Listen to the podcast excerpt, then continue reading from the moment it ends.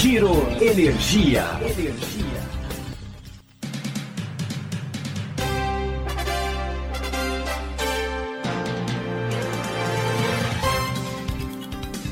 Olá, esse é o Giro Energia, o podcast sobre o setor de energia, patrocinado e desenvolvido pela Econ Energia. Eu sou Roberto Rockman, jornalista que cobre esse setor há duas décadas. Nesse momento em que um coronavírus ameaça a população mundial, o Giro Energia está em versão estúdio, com entrevistas gravadas pelo telefone, seguindo as orientações de médicos.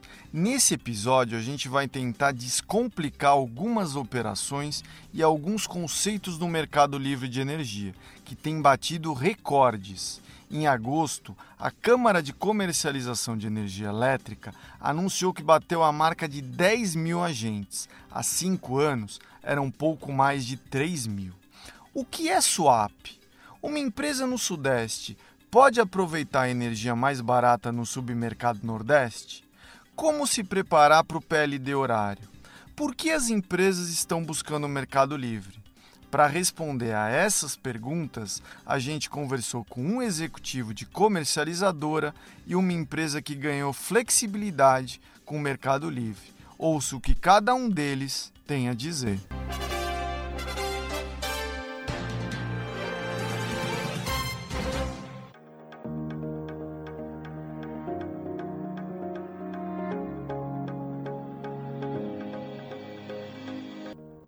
Mercado Livre vive um momento propício para expansão. Inovações estão tornando a gestão ainda mais importante. Operações como swap e troca de energia entre submercados são algumas das opções às mãos dos consumidores livres.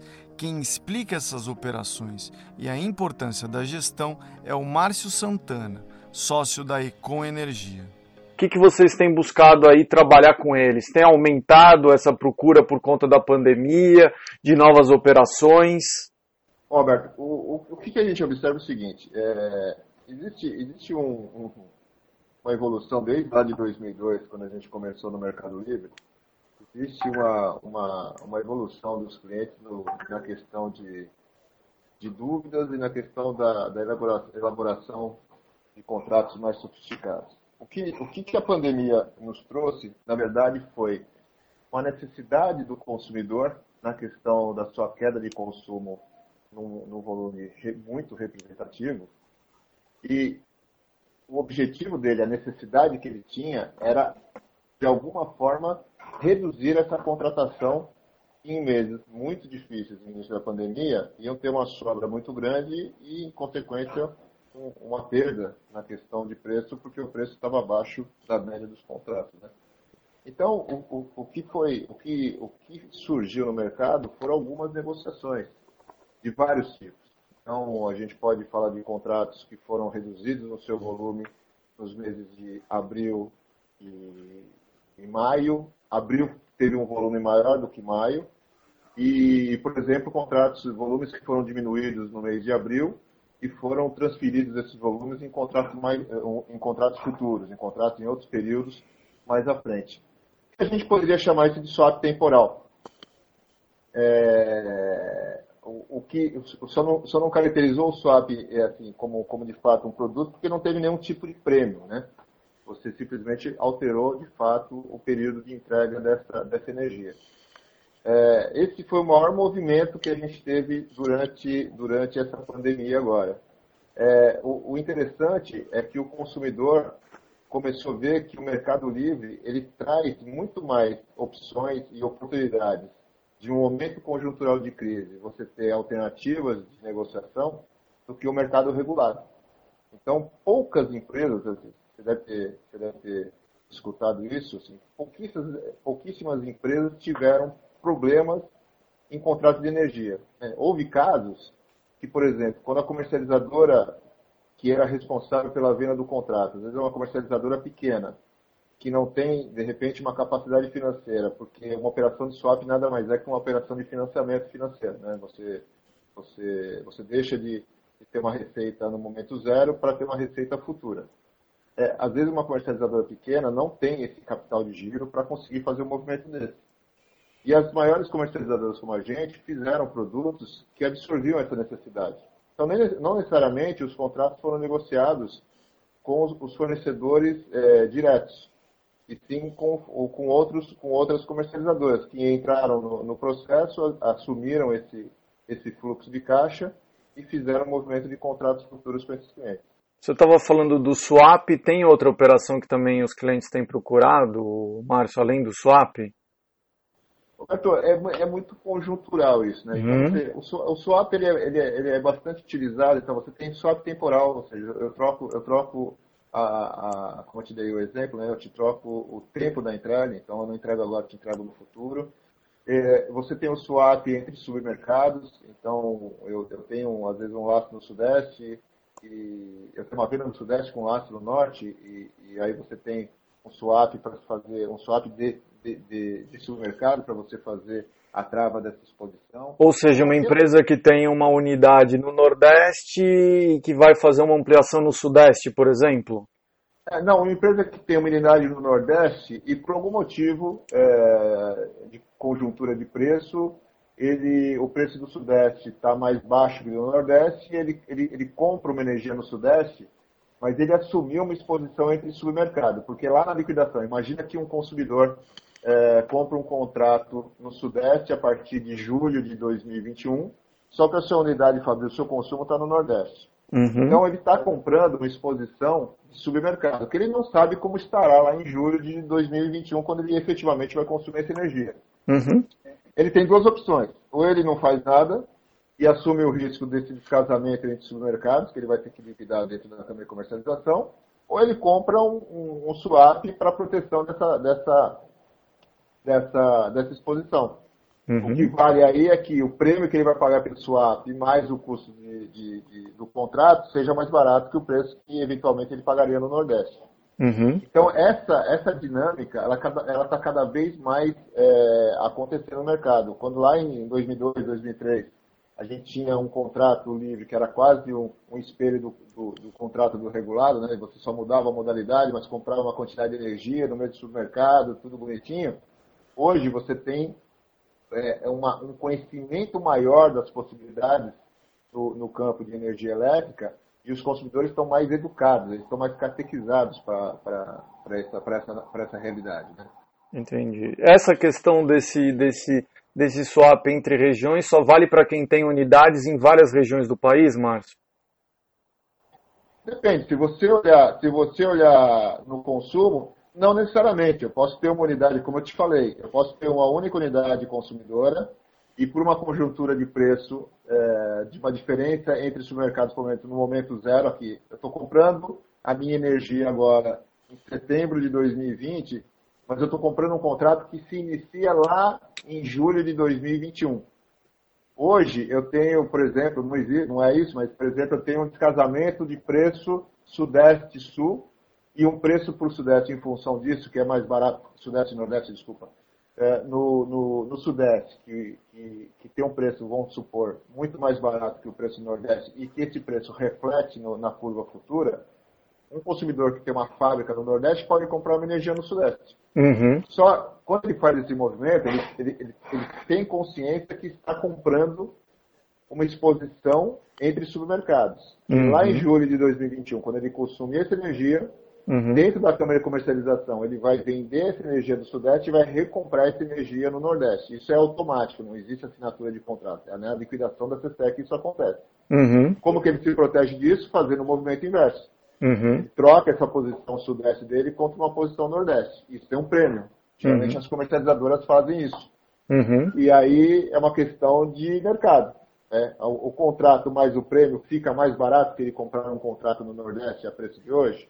E aí vem, é, aí entra o papel, na verdade, de um gestor, uhum. não simplesmente ele, ele, ele, ele é responsável em registrar os contratos da CCE e fazer os processos burocráticos. Né? Aquele gestor que efetivamente ele atua no contrato do seu cliente para melhorar a sua eficiência e o seu custo com energia elétrica, né? é um papel é muito forte nisso. Vocês estão aí no mercado de algum tempo, desde 2002, por exemplo, quando ainda no racionamento tinha aquela negociação de certificados de redução de consumo em pleno racionamento.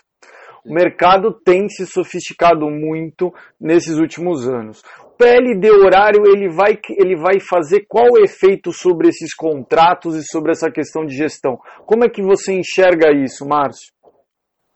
Eu acho que o PLD horário assim, é, um, é, uma nova realidade. É, eu acho que só, é, a informação é sempre é, é importante para esclarecimento, porque às vezes um, um, fato que parece ser assustador, ele não é. Ou, na verdade, o PLD horário para um consumidor que, que, está bem contratado e tem uma característica de consumo que é, a diferença de horário não importa, ele, ele impacta praticamente zero. Gente já fez várias simulações é, nesse sentido. Mas, por exemplo, uh, o que eu imagino que possa vir a acontecer? Se você começa a imaginar que uma, uma fonte solar, de geração solar, o horário de geração dela é no horário de sol, né? evidentemente. E a gente pode considerar das 8 da manhã às 5 da tarde no, no melhor dos mundos. A, a, chance dos preços estarem, os preços horários, estarem mais elevados nesse período do que no período da madrugada é quase de 100%. No limite, você vai ter os mesmos preços se eles estiverem muito baixos, mas qualquer qualquer momento de equilíbrio de oferta e demanda, os preços desse horário do dia vão ter mais caros que na madrugada. Uhum. Então, por exemplo, é, uma energia solar ela pode ter um mecanismo de proteção de um consumidor que, por exemplo, fabrica na madrugada. Uhum. Ou uma, uma operação que eu vendo energia durante o dia e consuma essa energia durante a madrugada. Estarei vendendo uma energia a um preço mais alto durante o dia, porque eu estou gerando durante o dia, e utilizo essa energia a um preço mais barato durante a madrugada. Então, isso é só um exemplo das oportunidades que surgirão em função do PLD horário. Na verdade, é um movimento que pode incentivar a, construção de novas usinas, novos parques geradores, para que sejam utilizados na administração dos contratos durante, durante o, o, o, as horas do dia. Vocês já mapearam quais seriam os setores aí que podem ser os mais afetados pelo PLD horário? E quando eu digo afetados, não é ter um impacto negativo, mas é os que podem se beneficiar. Vocês mapearam quem que são esses setores? É, é você tem, você tem é, os, os, os, que podem ser mais, mais, uh, mais uh, impactados são aqueles que consomem durante, durante o dia e não consomem nada durante a madrugada. Uh, hoje, com o PLD eh, semanal, né, com, com, com, os patamares de. Hoje você tem a precificação por patamar de carga, os contratos com suas modulações, eles já garantem um equilíbrio, mesmo que você tenha uma diferenciação do consumo entre, entre, entre diferentes patamares de, de carga. Quando você vai para o PLD horário, você vai ter que, o, o, consumidor vai ter que estar bem auxiliado, ter que fazer um contrato que adeque a sua necessidade durante, durante as horas que ele vai consumir. Uhum. Então, ele, por exemplo, ele vai ter uma energia na madrugada que ele está pagando 180 reais, ele não consumindo, ele vai estar liquidando essa energia ao preço da madrugada, que provavelmente vai estar no mínimo do PLD. Hoje, hum. no caso, 39, 40 reais. Então, esta administração ela vai ter que ser muito bem é, observada para, ao invés de se tornar um problema, se tornar uma oportunidade. Uhum. Os clientes estão buscando mais informações sobre o PLD? Horário? É, é o, que, o, que, a gente está fazendo é, é, é, trazendo informação de todos os, em todos os, os, veículos que a gente tem. Né? Então, a gente está uhum. usando o podcast, a gente está usando as lives que eu faço toda quinta-feira, é, pra, a gente já tratou em duas lives o, a questão do PLD horário. É, a gente está comunicando os nossos clientes. É, nós vamos promover um webinário no final do ano, mais para o final do ano, para explicar essas situações. O movimento está sendo muito mais nosso para os nossos clientes do que os clientes para nós. Ainda existe um certo é, desconhecimento do, do, do, do assunto é, na, na, perante os clientes. É, os clientes, assim, o, gestor de energia ele tem uma importância ímpar nesse processo. O consumidor livre, quando ele migra, migra do, do regulado para o ambiente livre, ele, ele, quando ele contrata um gestor, ele tem que estar seguro que aquele gestor conhece exatamente o que ele está fazendo. Porque o consumidor está muito preocupado com o seu core. Então, se ele é um supermercado, ele está preocupado com o seu, seu movimento nas lojas, com uma boa compra, se ele, se ele fabrica automóvel, ele está preocupado no, no, na sua produção e, e, assim todas as linhas. A, a, a energia elétrica, eu falo para todos os clientes que eu visito, né, quando você migra para o Mercado Livre, ela se torna uma matéria-prima que precisa ser administrada. Uhum. E o gestor ele tem que ser extremamente responsável nessa, nessa, nessa administração desse contrato. Porque o consumidor livre, ele, ele, ele, ele paga para que você tenha essa responsabilidade. Então, o movimento que a gente está fazendo é um movimento ao contrário. Eu estou informando os nossos clientes o que vai acontecer e o que nós estamos fazendo para proteger. Vocês estão pensando em alguns contratos? Vocês estão bolando alguma coisa nova com um PLD horário a partir de 1 de janeiro? É, a gente está com um grupo de trabalho interno que está olhando isso. Não tem ainda nada, nada definido, mas haverá com certeza produtos para atender as necessidades do PLD horário. A Santa Margarida é uma empresa têxtil do sul de Minas Gerais. Ela avaliou por um ano o ingresso no Mercado Livre. A migração foi concretizada no início desse ano. Além da redução da conta de energia, a empresa ganhou flexibilidade, diz o diretor João Guilherme Dias. Quando que vocês migraram para o Mercado Livre? Então, na verdade, eh, nós já podíamos ter migrado para o Mercado Livre já há um tempo atrás, tá certo? É, a própria quem, a própria CEMIG, né, que, que nos, era fornecedora nossa, tinha um departamento lá que falava que eles gente conversava com a gente, certo? E a gente, então, estava mais ou menos de olho. Então, eu tinha, tinha, feito umas duas pesquisas e essas pesquisas falavam que não era o melhor momento. Uhum. E aí, continuei conversando sobre o assunto. A gente tem ligações aqui na região com o pessoal da, Cochupé, e aí a Cochupé acabou me indicando a Econ para que a gente fizesse um trabalho um pouco mais profissional do que simplesmente né, uma vez ou outra conversar e tal. E aí a gente fez um contato, né? em cima desse contato, é que as condições nossas de ir para né, estavam dentro do esquema. Depois que a gente entrou, até mudou um pouco, até empresas menores que a gente poderia estar entrando também no Mercado Livre. Uhum. Inclusive a gente até em função disso a gente pôs a filial nossa também. Né? Uhum. E, mas então, assim, foi um, já um assunto que a gente vinha trocando ideia. Tem um pessoal da, de uma empresa que ficou do ramo nosso, de fiação, também eles já tinham entrado e estavam satisfeitos. Então, então, realmente era um assunto que a gente já vinha conversando assim há algum tempo. Vocês migraram quando? 2019? Não, foi esse ano mesmo. Foi em março. Uhum. É, aqui a matriz e, e em abril a filial. Vocês já viram o que? O que, que mudou para vocês ao se tornarem livres? Bom, a intenção num primeiro momento realmente era a redução de custos né, de, de energia, certo? Uhum. É, em função disso, é, foi feito um, Nós migramos agora, mas na verdade a decisão foi tomada há mais de um ano antes, porque a gente tinha que é, denunciar o contrato da CEMIG, né? Então, com 180 dias de, de antecedência para não pagar multa, né? Uhum. E quando a gente entrou, acabou que o nosso contrato estava no intervalo menor que 180 dias, então eu tive que esperar um ano para dar de novo, né? Uhum. Então, na verdade, a decisão foi feita em final de 18, para a gente só começar a entrar em, em Agora 20. em 20. Uhum. Certo? É, mas assim, aí seguimos todos os protocolos direitinho, tá certo? Eu acho que realmente esse trabalho demorou um pouco, mas foi bom, porque é, a gente acabou escolhendo.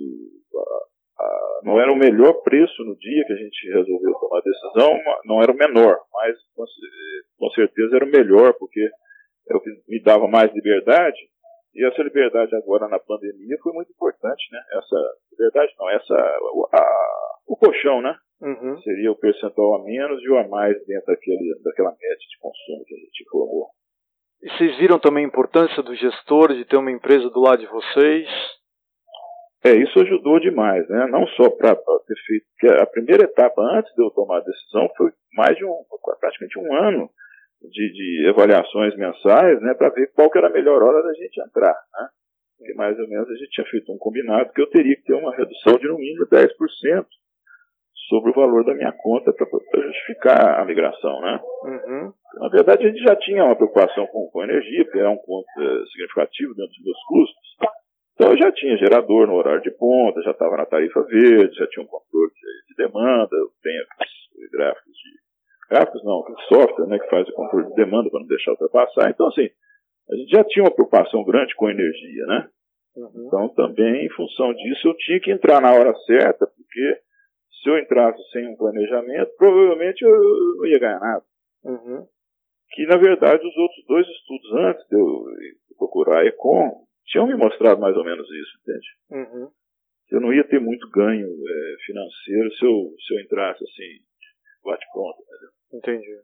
Então aí praticamente a Econ ficou estudando o mercado para, vamos dizer assim, descobrir a janela, né? Uhum. Deu quase um ano aí de, de acompanhamento de mercado para a gente tomar a decisão. Também. Entendi. Aí descoberta a janela, vocês fizeram essa migração. Aí nós fizemos a migração, só que nós fizemos no final do ano, meu contrato vencia em fevereiro, então não uhum. deu para pegar no começo do primeiro ano, então foi uhum. final de 18, ou seja, praticamente nós começamos a estudar o assunto no começo de 18 para só ir entrar no, no começo de, de 20 praticamente dois anos. Na área de vocês de energia mudou alguma coisa? Vocês têm gestor? É, então, aí a gente continua com o trabalho da, da Econ nos acompanhando, né? Uhum. Ela fez todo o trabalho de orientação no, no leilão, né? Que a gente uhum. acabou tomando a decisão. E eu continuo com eles, então, né? Me dando toda a retaguarda aqui durante o mês, passando as informações de mercado, né, uhum. né? acompanhando a conta, acompanhando realmente a redução que a gente está tendo. Vocês estão tendo redução? João? Estamos tendo redução. Uhum. Na matriz, um pouco mais, apesar da, da, tarifa ser a mesma, mas aí acho que em função também do, do, do, tanto que nós estamos consumindo, né? Na, na matriz, na faixa de uns 12% e, e na filial um pouco menos, uns 9% mais ou menos. Ah. é que realmente a gente achou que valeu a pena, tá certo? É, como nós fizemos esse contrato que tinha essa flexibilidade boa, inclusive como a gente participa também do sindicato lá em Belo Horizonte, junto com as outras indústrias têxteis, né? Uhum. Várias indústrias de conhecidos nossos lá tiveram muito problema, uhum. porque a variação deles era 10% a mais ou a menos, né? Uhum. E esse contrato que nós fizemos, na verdade, foi 40 a menos e 30 a mais. Uhum. Quando eu decidi, não era o melhor preço, né? Uhum. Mas era o que me dava mais condições nesse sentido. Então. E agora com a pandemia eu precisei usar esse, esse colchão aí, entendeu? Uhum. Eu reduzia bastante a produção da fábrica aqui, então a gente. E não tive problema nenhum de pagar um excedente de energia, né? Uhum. E agora houve um aumento de demanda, então eu também estou contando com esses 30% a mais aí para também não precisar mexer. É claro que se se tiver um aumento maior do que isso, a gente vai no mercado, esporte e compra, né? Entendi. Mas você já tem um também, contrato. Se fosse o contrário, eu poderia estar vendendo também, né? uhum? Uhum. Mas é que vendeu, imagina, a pandemia, o preço deve ter caído bem baixo, né? Se eu tivesse uhum. vender, provavelmente eu ia estar vendendo mais barato do que eu paguei. Uhum. E você ganhou essa flexibilidade, né? É, essa flexibilidade, nesse caso, foi muito importante, tá certo? E realmente eu acho que essa opção que a gente fez de ter um pessoal que tem uma, um conhecimento para nos dar toda essa retaguarda, né? Porque querendo ou não, o meu mercado, né? O meu, meu conhecimento é texto, né? Então uhum. a gente não tem todo esse conhecimento aí na área é, de energia, né? Então realmente você ter uma retaguarda, eu particularmente acho bastante importante. Bom, pelas entrevistas a gente pôde ouvir que a sofisticação do Mercado Livre está ganhando densidade no Brasil. No contexto atual, em que a pandemia trouxe incógnitas sobre a demanda dos consumidores, aproveitar janelas de oportunidade para reduzir o preço de energia se tornou ainda mais importante. A gestão ganha ainda mais relevância. Empresas e comercializadoras têm muitas oportunidades para uma relação ganha-ganha. O PLD horário criará um novo momento da relação das comercializadoras e dos seus clientes? A pandemia ampliará a necessidade por redução de custos e, consequentemente, profissionalizará ainda mais a gestão de energia das empresas? Novas operações surgirão nos próximos meses? Vale a reflexão. Obrigado pela audiência. Sou Roberto Rockman e esse foi o Giro Energia, o podcast sobre o setor de energia, patrocinado e desenvolvido pela Econ Energia. Até em breve.